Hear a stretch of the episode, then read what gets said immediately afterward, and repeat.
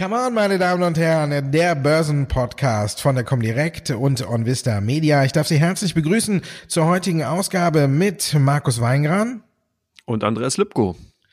Ein Thema bestimmt natürlich die ganze Woche schon und das ist der Brexit. Viele Abstimmungen gab es, man hat das Gefühl, die Briten stimmen gerne und häufig ab. Die Ergebnisse stehen meistens vorher auch schon fest. Der Brexit, der Deal mit der EU ist erstmal verschoben, dann noch ein Misstrauensantrag, der nächste gegen Theresa May.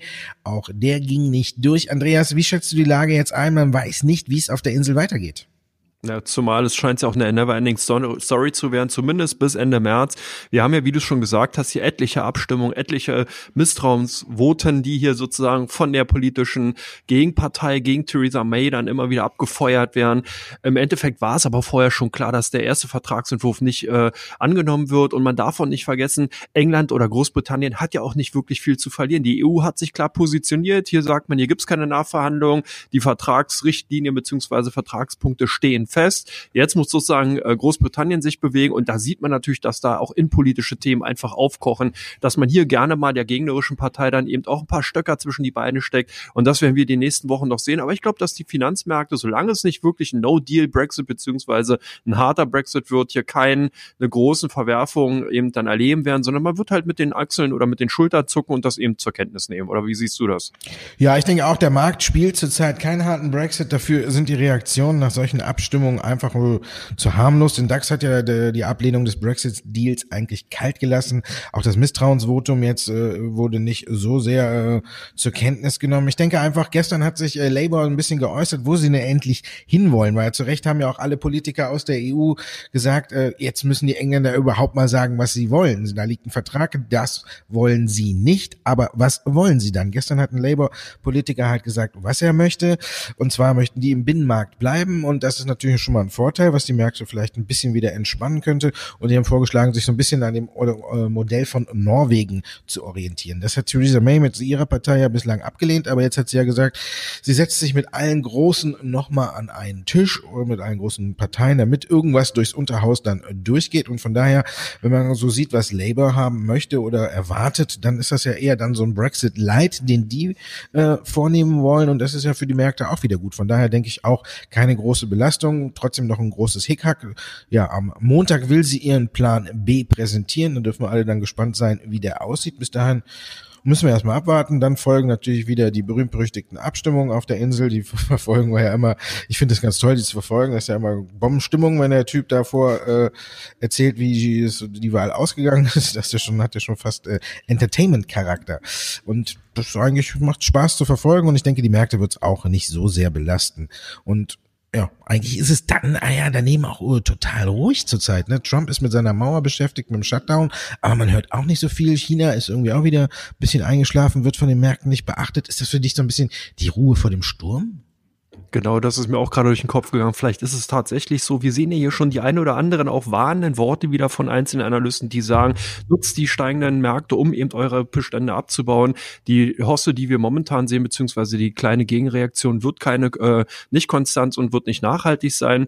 Ich bin da irgendwie ein bisschen geteilter Meinung, weil ich äh, auf der einen Seite sehe, dass viele Probleme in 2018 einfach zu stark hochgekocht wurden und im Endeffekt jetzt auch dabei sind, gelöst zu werden. Du hast schon gesagt, ob wir eben die USA sehen mit dem Shutdown Shutdown, der irgendwann auch in dahingehend gelöst sein wird, dass eben auch da die politischen Parteien zusammenkommen und eine Lösung finden werden. Wir haben in China die Handelsrestriktion beziehungsweise den Handelsprotektionismus in Richtung USA, der eben auch mitten in den Verhandlungen steckt und hier sicherlich auch bald an Brisanz verlieren wird. Und natürlich das leidige Thema Brexit was im März im Endeffekt dann hoffentlich auch Geschichte ist. Von daher könnte ich mir durchaus vorstellen, dass 2019 nach wie vor ein gutes Jahr wird. Ich war letztes Jahr Bulle, ich werde es auch dieses Jahr bleiben. Und von daher schauen wir mal. Ja, ich bin für 2019 auch ein bisschen besser gestimmt. Wenn man jetzt auch zum Beispiel auf die Quartalsberichtssaison schaut, die in den USA angelaufen ist, haben wir gute Zahlen gesehen. Zwar wurde bei den ersten beiden äh, so ein bisschen gemeckert, aber dann hatten wir Goldman Sachs und äh, Bank of America. Da gab es dann äh, nichts zu meckern. Die Zahlen sind gut. Daneben haben wir noch äh, noch aus der Flugzeugbranche, äh, amerikanische Flugzeugbranche haben wir noch gute Zahlen. Also das läuft eigentlich ganz gut an. Heute Abend noch Netflix, da denke ich, da könnte es auch ganz gut werden. Sprechen wir gleich noch drüber. Aber so die Quartalsberichtssaison ist gut angelaufen, aber ist natürlich rückblickend auf 2018 gesehen. In den meisten Fällen haben wir ja hier dann die Jahresabschlusszahlen. Aber da müssen wir mal gucken, wie sich das 2019 fortsetzt. Denkst du, wir werden da große Überraschungen sehen? Na, zumindest fand ich die, äh, zumindest die Aktien und die Unternehmen, die wir, äh, die Unternehmensergebnisse, die wir eben aus dem Bankenbereich bekommen haben, fand ich sehr, sehr spannend. Man hatte hier im Vorfeld wirklich schon hochgesteckte äh, Erwartungen gehabt. Die wurden sogar teilweise noch übertroffen, auch selbst wenn erstmal die Reaktionen äh, negativ waren, weil man hier doch das eine oder andere äh, negative Aspekt dann oder Negativum gefunden hat, sind danach die Aktien doch stark angestiegen und gestern hat knallten eben wirklich Goldman Sachs und im Bank of America nochmal rein, konnten selbst dann die im Peer Group bereits schon hohen Erwartungen Erwartungen nochmal übertreffen. Und das fand ich sehr, sehr spannend. Das heißt, dass zumindest die Finanztitel für 2019, die US-Finanztitel muss man ja noch einschränkend sagen, zumindest ein gutes Jahr haben könnten, eben durch die Deregulierung, eben durch die Steuererleichterung, die die eben erfahren haben. Und äh, ich denke, dass wir hier auch viele Branchen sehen werden, die dann auch mal überraschen können, weil ja doch das die Stimmung für manche für das Sentiment und für manche Branchen sehr sehr negativ waren und demzufolge doch die eine oder andere Überraschung kommt. Die Tech-Werte sehe ich ähnlich wie du. Das werden natürlich wieder mal die Zünglein an der Waage bleiben und sein. Hier muss man ganz klar darauf gucken. Ich bin gespannt, was Netflix abliefert, ob eben hier der Markt doch zu hohe Erwartungen hat oder nicht. Ja, da sprechen wir gleich auch noch drüber. Ist nämlich eine der meistgeha oder meistgesuchten Aktien bei uns. Kommen wir also nochmal zu Netflix. Aber auch nochmal zu den Quartalszahlen zurück, wenn man immer Angst vor einer Rezession hat. Zum Beispiel Alcoa hat auch wieder Geld verdient. Da sagt man immer, ist so ein kleiner Vorbote, wie es sich entwickelt hat und wie es sich entwickeln wird. Auch der Ausblick ist nicht ganz so schlecht. Also von daher könnte es in der Konjunktur brummen. Aber wie gesagt, am Ende sind es natürlich die großen Tech-Werte, die die Richtung vorgehen. Apple ist ja seit äh, ein paar Monaten auf dem absteigenden Ast. Man muss mal gucken, was die dann übers Abschlussquartal berichten, ob es da weiter runtergeht oder ob die sich ein bisschen fangen. Auch Amazon und Google hatten ja auch mit ihren Ausblicken auf das Weihnachtsquartal so ein bisschen enttäuscht. Also wie du schon richtig sagst, also hier wird natürlich dann entscheidend sein, wie die sich tatsächlich dann im Abschlussquartal geschlagen haben und vor allen Dingen, wie dann der Ausblick auf 2019 aussieht. Kommen wir zu den Zuschauerfragen. Meine Damen und Herren, Sie haben uns wieder fleißig welche geschickt und im zweiten Teil wollen wir beide die auch natürlich fleißig beantworten. Die erste Aktie, die wir uns heute genauer anschauen wollen, ist das Wertpapier von Unilever. Und die Frage ist, wie es hier weitergeht. Eigentlich hat es die Aktie 2018 ja ganz gut geschlagen. Deine Einschätzung, Andreas? Ja, Konsumgüterhersteller. Hier haben wir doch in der ganzen Breite, in den ganzen Peers äh, Umsatzschwäche gesehen. Man denke hier nur an die Metro oder eben auch die Konkurrenz auf, äh, auf europäischer Ebene. Ich denke, dass man bei Unilever doch vorsichtig sein muss. Wenn wir eben eine Abkühlung dann eben sehen, zumindest in Europa, und das ist ja erkennbar, das hatten, haben die letzten Konjunkturzahlen ja auch gezeigt, und dass wir eben auch nicht so schnell wieder eine Erholung sehen werden, dann würden natürlich die Konsumgüterhersteller ganz klar davon getroffen werden. Ich würde hier ein bisschen vorsichtiger sein. Wir haben sehr, sehr viele negative, auch Analystenstimmen, die auch dahingehend nochmal warnende Worte geben. Ähm, wenn sozusagen dann eben die institutionellen Investoren hier dann eher im Bogen um diese Aktien machen, dann könnte man zwar sagen, okay, sie scheint überverkauft zu sein, aber dafür ist die Stimmung generell bei den Aktien noch nicht schlecht genug, dass man eben wirklich sagen kann, dass hier das Gröbste schon eingepreist ist, auch charttechnisch sehr, sehr schwierig momentan eben. Wir haben eine schöne Doppelspitze jetzt gesehen mit äh, abfallenden Kursen, jetzt momentan eigentlich auf so einer Nackenlinie aufgekommen, dass man eben sagen könnte, wenn da der Bruch durch die 46 geht, dann kann eben auch ganz schnell weitere Kursverluste erfolgen. Ich würde da vorsichtig sein.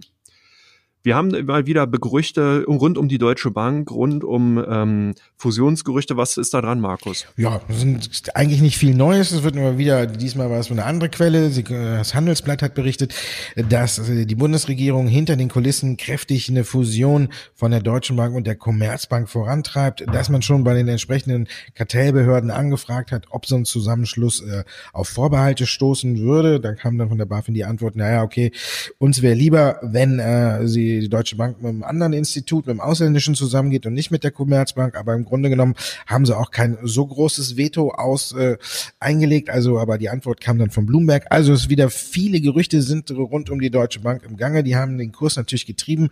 Deutsche Bank hervorragend ins neue Jahr gestartet. Aktuell einer der besten oder sogar der beste Wert im DAX 2019. Die Zahlen, die wir schon angesprochen haben von den US-Banken, haben natürlich auch nochmal beflügelt. Und wenn man so ein bisschen die Berichterstattung von der Deutschen Bank selber verfolgt, dann ist es äh, so, dass man zwischen den Zahlen auch damit rechnen kann, dass die Zahlen jetzt für 2018 fürs Abschlussquartal auch nicht so schlecht ausfallen werden. Erst hat der Finanzvorstand äh, zwischen den Zahlen gesagt, dass wir, dass sie die Kosten im Griff haben und dass das letzte Quartal wohl ganz gut gelaufen ist. Und jetzt beim Neujahrsempfang in Berlin diese Woche hat der Vorstandsvorsitzende Christian Sewing auch nochmal gesagt, betont, dass wir die, dass die Bank die Kosten im Griff hat, dass sie von den Skandalen nicht mehr so viel erwarten und vor allen Dingen hat er gesagt, dass sie auf einem guten, sind, guten Weg sind, 2018 wieder schwarze Zahlen zu schreiben. Also wenn das dann kommen sollte und die Anleger das dann vielleicht auch nochmal honorieren, dann dürfte es auch mit der Deutschen Bankaktie weiter nach oben gehen. Also für mich zurzeit einer der spannendsten Werte, die der DAX zu bieten hat. Die Deutsche Post dagegen für mich eher immer so ein langweiler Wert. Jetzt kam ein bisschen Fantasie auf durch eine mögliche Portoerhöhung im April, aber die Fantasie ist auch schnell wieder aus der Aktie gewichen. Wie siehst du sie? Ja, Deutsche Post ja nicht nur eine Langweiler-Aktie vom Geschäft her, sondern auch wirklich eine Langweiler-Aktie für diejenigen, die es 2018 im Depot hatten. Hier sieht man ja wirklich nur Kursverluste. Kommt natürlich auch daher, weil hier die institutionellen Investoren, also wirklich die Player am Markt schon die Konjunkturschwäche in Europa bei den Logistik- und bei den Transportaktien vorweggenommen haben. Man hat sich hier von den Aktien verabschiedet, weil man eben davon ausgegangen ist, dass wir eine äh, signifikante Abkühlung sehen werden. Das hat sich auch im Aktienkurs wieder gespiegelt. Und dann hatte man eben darauf, dass man vielleicht den Rückgang in, im operativen Geschäft dadurch auffangen anfangen kann, dass man eben sozusagen das Porto erhöht und dadurch wieder mehr Gewinne dann eben generieren kann. Das ist eben nicht so stark ausgefallen, wie eben erhofft, demzufolge die Aktien dann doch nochmal unter Druck gekommen. Ich denke, dass die ähm, Deutsche Post es hier zumindest auch 2019 im ersten Halbjahr sehr, sehr schwer haben wird, eben aufgrund der konjunkturellen Situation. Hier muss man wirklich feuchtig sein. Sollte sich das Bild hier ein bisschen aufhängen, hellen, vielleicht ab Mitte des, diesen Jahres 2019, dann könnten auch Logistik- und Transportaktien wieder interessant werden. Wir hatten im letzten Jahr schon Übernahme Barrick Gold für Randgold. Jetzt knallte gleich wieder eine neue Nachricht rein. Newman für Gold Corp. Was sind das für Folgen? Was kommt da für Folgen auf den Goldmarkt zu, Markus? Ja, ich denke, wenn wir auf den Goldpreis gucken, der schlägt sich 2019 hier auch schon wieder besser und äh, das wird dann so ein bisschen ein ganz spannendes Jahr für die Goldbranche, denke ich für mich, äh, denke ich von mir aus. Also der Goldpreis steigt und was wir aber auf der anderen Seite berücksichtigen müssen, ich glaube, es werden nicht mehr so viele Ressourcen freigelegt. Also die Gold, Gold wird ein wenig knapper und deswegen sind die Großen auch so ein bisschen gezwungen äh, zu gucken, wo sie neue Minen herkriegen, wo sie vor allen Dingen neues Material herkriegen, was man effektiv nutzen kann. Sonst muss man ja immer erstmal einen kleinen Explorer zu übernehmen, ist ja immer ein bisschen schwierig, was am Ende rauskommt. Also ich meine, wenn Newman jetzt Goldkorb schluckt, dann wissen die natürlich, was sie sich da holen. Und da holt man sich natürlich wieder eine Menge Gold äh, ins Unternehmen rein, wo man auch sicher weiß, was dabei am Ende rauskommt. Jetzt sind natürlich die dahinter so ein bisschen unter Druck geraten. Ich denke, in der Branche wird es noch einiges an Bewegung geben, weil wenn man zum Beispiel auf den Hui guckt, wo ja die größten Unternehmen aus der Branche gelistet sind, dann ist der 2019 noch überhaupt nicht aus dem Quark gekommen. Und der Goldpreis schlägt sich ja eigentlich ganz gut. Und die Unternehmen haben sich ja auch in den vergangenen Jahren auf niedrigere Goldpreise eigentlich auch eingestellt. Man, man musste ja sich verschlanken und alles, um überhaupt noch profitabel arbeiten zu können. Von daher denke ich, dass die Großen 2019 auch überraschen könnten und vor allen Dingen, wenn der Goldpreis so weiter hochgeht. Goldman hat hier auch schon wieder ein ganz, ganz äh, neues Ziel ausgerufen. Am Ende des Jahres könnten sogar 1000 425 US-Dollar je Unze beim Goldpreis gezahlt werden. Sollte das tatsächlich so kommen, dann werden die Minenwerte, die würden ja irgendwann nachziehen und dann ist das eine Branche, die auch durchaus interessant ist.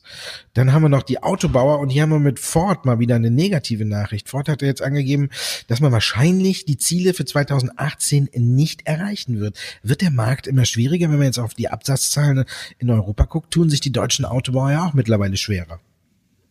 Ja, Schmerz und Schmerzen hört nicht auf zu schmerzen, nicht nur für die Aktionäre, sondern auch halt für die Unternehmen. Es sind schwierige Zeiten, das muss man ganz klar sagen. Die beiden wichtigen Kernmärkte eben in China und in Nordamerika sind nicht mehr wirklich so dabei, hier eben äh, große Umsätze oder große Absatzzahlen zu ermöglichen, sondern wir haben hier eben natürlich auch durch die Streitigkeiten zwischen eben den USA und China eben ganz starke Rückgänge gesehen. Es sind immer noch hohe Umsätze in China insgesamt, aber eben die Dynamik ist und da spürt man natürlich dann auch eben bei den Autokonzernen, die Konkurrenz ist groß, die Margen werden kleiner, man muss mit vielen, vielen Rabatten arbeiten. Das darf man bei den selbst ansteigenden Umsatzzahlen nicht vergessen. Die werden also wirklich teuer eingekauft und das kann natürlich dann eben für den einen oder anderen Autobauer insbesondere dann eben auch für Ford teuer werden, dass man eben hier nicht mehr so viel Gewinne erzielt, sondern äh, hier dann wirklich auf der Seite klein beigeben muss. Ich denke, dass 2019 weiterhin schwierig sein wird für die ganze Automobilbranche und man muss hier wirklich sehr, sehr selektiv vorgehen. Man kann sich zum Beispiel eben auf äh, Unternehmen stützen, wie zum die aus dem E-Mobility-Bereich kommen oder eben auch spezielle Autobauer, wie zum Beispiel eine Porsche, die eben ein Oberklasse-Segment für sich erobert haben und hier ganz stark positioniert sind. Die werden sicherlich nicht so stark getroffen werden, wie eben die Unternehmen, die in der Breite äh, versuchen, ihre Umsätze zu erzielen, ihre Autos zu verkaufen. Das wird sehr, sehr schwierig sein und weiterhin bleiben. Damit kommen wir zu Teil 3 unseres Podcasts, meine Damen und Herren, die meistgesuchtesten Aktien auf OnVista und die meistgehandeltsten Aktien bei der Comdirect. So, Andreas, jetzt wäre es für uns gut, wenn wir diesen John Berko hätten, der Einpeitscher oder der immer die Ergebnisse im britischen Unterhaus bekannt gibt. Der würde jetzt hier hervorragend passen und super anmoderieren, dass wir zu ihm zu den meistgehandelsten und meistgesuchtesten Aktien kommen und der würde jetzt irgendwie, ja, meine Damen und Herren, to the left side, we have the Allianz-Aktie. Wie sieht's da bei euch aus, Andreas?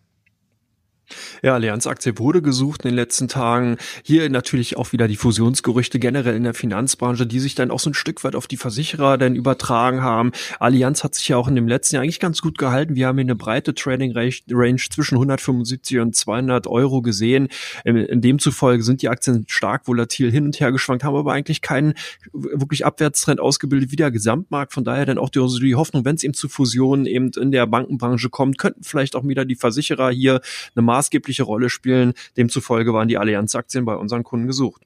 Bei euch Steinhoff. Steinhoff äh, wieder verstärkt gesucht, ist auf die Eins äh, gehuscht, vor allen Dingen, weil die Aktie ja auch sensationell ins neue Jahr gestartet ist. Fast ein Plus von 30 Prozent und das irgendwie ohne wirkliche richtige Nachricht. Deswegen haben wir auch wahrscheinlich so viele Leute bei uns danach gesucht. Es lässt sich nicht viel finden. Es bleibt natürlich weiterhin ein Zockerpapier, aber es ist wahrscheinlich jetzt aktuell der heißeste Pennystock, den man am deutschen Markt spielen kann. Die Anleger werden wahrscheinlich 2019 wieder ein bisschen mutiger, haben verstärkt aber der Aktie zugegeben gegriffen und das ist ja, erstaunlich. Ich muss sagen, für mich nach wie vor, ich habe es ja gerade schon gesagt, ein Zockerpapier und nur wer ganz starke Nerven hat, kann hier mitspielen. Ansonsten sollte man eher die Finger von der Aktie lassen und was auf was Solides setzen. Siemens ist so eine Aktie, oder Andreas? Wie sieht's da bei euch aus? Was machen die Trader bei euch damit? Ja, zumindest verkaufen. Bei Siemens waren doch eben eher schwächere Kurse in den letzten Tagen zu sehen. Unsere Kunden waren hier auf der Verkaufsseite zu finden. Siemens eben ein klassischer Mischkonzern, eben hier wirklich in allen wichtigen Schlüsselbranchen zu Hause, äh, die sozusagen die deutsche Wirtschaft repräsentieren, Maschinenbau, äh, Windan Kraftanlagenbau und so weiter und so fort. Also von daher auch so ein kleiner Seismograph, wie es eben äh, gestellt ist um die deutsche Wirtschaft. Wenn man sich den Chart von Siemens ansieht, sieht man ganz klar, dass es hier eben südwärts ging. Hier ist man doch ein bisschen pessimistischer eingestellt und das waren eben auch unsere Kunden, die hier sehr, sehr vorsichtig vorsichtig sind und eben die Aktien eher verkaufen. Bei euch ist Netflix gesucht. Kann es mit den Zahlen zu tun haben? Ja, die kommen heute, aber es gab noch vom Vorfeld schon äh, so ein bisschen äh, positive Nachrichten von Analystenseite. Netflix ist gelobt worden und das hat natürlich auch ein bisschen die Aktie angetrieben. Und dann natürlich die Preiserhöhung in den USA. Also man hat die Preise kräftig angehoben. Und ich muss sagen, hier zu Länder habe ich dann auch noch eine Umfrage gesehen. Die Deutschen wären auch bereit, über 15 Euro fürs Abonnement zu bezahlen. Und da muss man sagen, das ist natürlich eine Menge. Und da kann man sehen, wie beliebt Netflix einfach ist. Die können mühelos die Preise erhöhen, ohne dass sich das irgendwie so extrem direkt auf die Abonnentenzahlen durchschlägt oder irgendwie einer anfängt zu meckern. Also der Grundeindruck, der für mich so ein bisschen entstanden ist, als ich mich da ein bisschen genauer umgeschaut habe, äh, ist, dass äh, viele da auch noch denken, Netflix ist echt sehr kostengünstig. Von daher können die noch viel an der äh, Preisschraube machen. Und wenn man überlegt, auf die Abonnentenzahl guckt, und dann ist ja so ein zwei Euro mal oder zwei Dollar Erhöhung ist natürlich äh, dann nicht ohne. Und jetzt Herr Goldman Sachs hat äh, die Woche auch noch gesagt, zielt 420 Dollar und hat äh, Netflix auf die Conviction Buy Liste geholt. Also von daher entwickelt sich die Aktie gut. Man muss jetzt gucken, ob die weiter liefern, liefern können. Heute Abend gibt's natürlich die Zahlen, aber die haben ja mit der Preiserhöhung jetzt noch nicht zu tun, aber da muss man auch mal gucken, wie sich die Abonnentenzahlen entwickelt hat. Da gucken ja die Anleger meist ein bisschen stärker drauf, wie Netflix sich geschlagen hat, also wie viel Neukunden man gewonnen hat und da muss man mal abwarten. Ich denke, die Zahlen werden gut und eben gucken, wie es die Neukunden dann werden. Also von daher Wer drin ist, kann sich freuen und die anderen sollten vielleicht das Ganze erstmal abwarten und gucken, wie es sich danach entwickelt. Gili ist bei Daimler wohl äh, zur Hälfte ausgestiegen, hat schlechte Zahlen präsentiert. Build Your Dreams hat sich da auf dem chinesischen Markt anders geschlagen. Die sind gewachsen. Haben die Anleger bei euch deswegen zugegriffen? Ja, BYD oder Build Your Dreams, genau, waren bei uns eben bei den meistgehandelten ausländischen Aktien vertreten. Die Aktien haben wir eben auch schwer gehabt. Wir haben hier äh, einen schwierigen Heimatmarkt, China eben mit doch schwächeren oder nachlassender Absatzdynamik. Dann immer wieder die Gerüchte im Markt, dass hier zu, zu, zu Subventionskürzungen bei den E-Mobility-Autos beziehungsweise eben den Elektroautos kommen könnte. Hier ist ja die chinesische Regierung dabei, die Subvention eben zu kürzen, aber man will auch gleichzeitig das ganze Segment abwürgen. Man ist halt immer wieder dabei, auch hier zu zu beschwichtigen und zu sagen, nein, wir lassen eben noch bis 2021 Zeit, trifft aber dann doch den einen oder anderen Hersteller aus diesem Bereich, so eben auch Build Your Dreams. Äh, unsere Anleger nutzen die Schwäche, haben bisher zugegriffen und gekauft. Ob das jetzt richtig ist oder nicht, muss ich ihm zeigen. Auf jeden Fall das Unternehmen insgesamt weiterhin interessant. Ich hatte es ja vorhin schon gesagt, gehört für mich zumindest zu den Ausnahmeunternehmen, nicht in die breite Masse, könnte sozusagen 2019 doch interessant sein. Und so sehen es wahrscheinlich auch unsere ähm, Aktionäre, äh, sehen es halt auch unsere Trader. Snap, ich nehme an, dass damit nicht die Gruppe aus den 80er, 90er Jahren gemeint ist, sondern das Unternehmen. Ja, und aber muss man sagen, die Musik war deutlich besser als das Unternehmen oder besser gesagt, als der Aktienkurs über das Unternehmen. Vielleicht, da, muss man da auch nicht so sehr den Daumen senken. Aber nach acht Monaten geht der Finanzvorstand wieder von Bord. Das wurde natürlich als schlechtes Zeichen gewertet und die Aktie hat am Mittwoch über zehn Prozent an Wert verloren. Also da muss man sagen, wenn man auf den Aktienkurs guckt, ja, ein Trauerspiel seit dem Börsengang. Es gibt mal wieder ein paar Ups und Downs, also nur eigentlich kurzfristige Trader konnten mit der Aktie ein bisschen Geld verdienen. Wer langfristig auf Snap gesetzt hat, der dürfte Tränen in den Augen haben und äh, irgendwie sehe ich da auch kein Licht am Horizont. Ich muss da immer mit meiner Tochter sprechen. Ich meine, ich bin ja jetzt auch schon ein bisschen älter. Meine Tochter ist ein bisschen jünger. Da kann ich mir dann immer so ein bisschen die Trends abholen und sagen, hör mal, wo seid ihr? Ihr gerade unterwegs? Was macht ihr? Und da kommt Snap irgendwie nicht vor. Von daher für mich auch ein Zeichen, dass dieser, ja, dieses Plus, was Snap mal hatte, dass man besonders bei den äh, jungen Usern beliebt ist und daher natürlich eine gute Werbefläche bieten könnte, fällt für mich auch immer weiter weg. Die Zahlen passen nicht. Damals, als sie an der Börse geschrieben haben, habe ich eine gute Überschrift gelesen. Beim Börsengang werden nur die Gründer reich und äh, das hat sich bis jetzt bewahrheitet und ich denke, dass es auch so weitergehen würde. Von daher Snap für mich eine Aktie, die noch nicht mal auf die Watchlist gehört. Das war's, Andreas. Wir sind durch. Hast du noch was? Ja, Markus, hat wieder Spaß gemacht. Nö, ich denke, soweit haben wir alle Themen ganz gut abgearbeitet. Ja, wir haben einen guten oder? Marktüberblick geliefert, haben spannende Aktien unter die Lupe genommen. Ich denke, wir können uns, naja, macht man ja nicht, ne, aber wir können uns ein bisschen auf die Schulter klopfen. Ganz klein. Ich klopf dir, du ja. klopfst mir. Und, und unseren genau. Zuhörern wünschen wir jetzt ein schönes Wochenende. Danke, dass Sie dabei waren. Nächste Woche hören wir uns dann wieder bei Come On, dem Börsenpodcast. Thank.